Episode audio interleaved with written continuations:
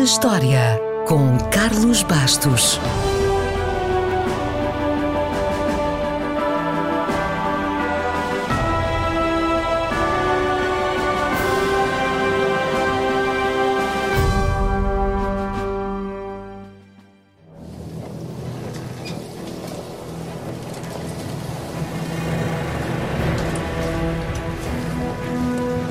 A 20 de maio de 1498, Vasco da Gama chegou a Calcute e tornou-se o primeiro europeu a chegar à Índia pelo mar.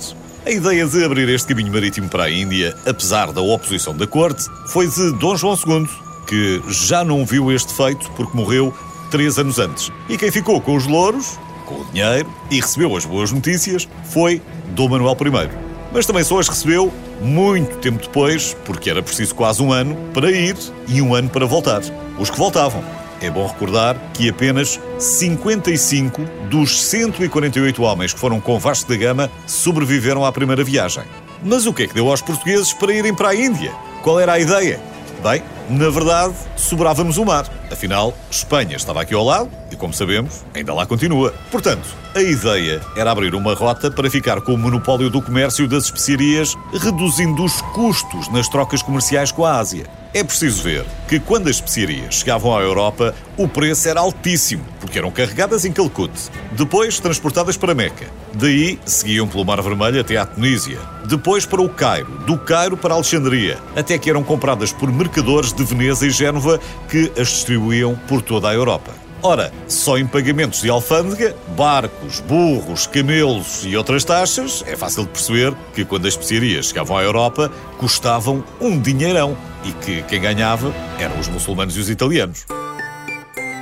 Com a nova rota, aberta por vasta gama, cortamos os intermediários e passamos nós a ir buscá-las e a vendê-las diretamente. Foi como ganhar o Euro Milhões todos os dias. Se tivéssemos de fazer um top 3 Provavelmente, as especiarias mais procuradas seriam a canela, o cravinho e a pimenta. A canela, por exemplo, já era cara no tempo dos romanos. Costumava ser, pelo menos, 15 vezes mais cara do que a prata.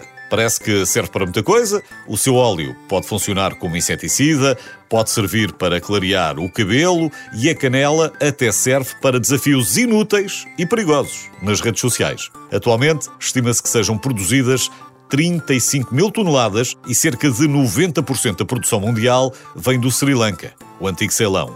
O que seriam as nossas sobremesas sem a canela.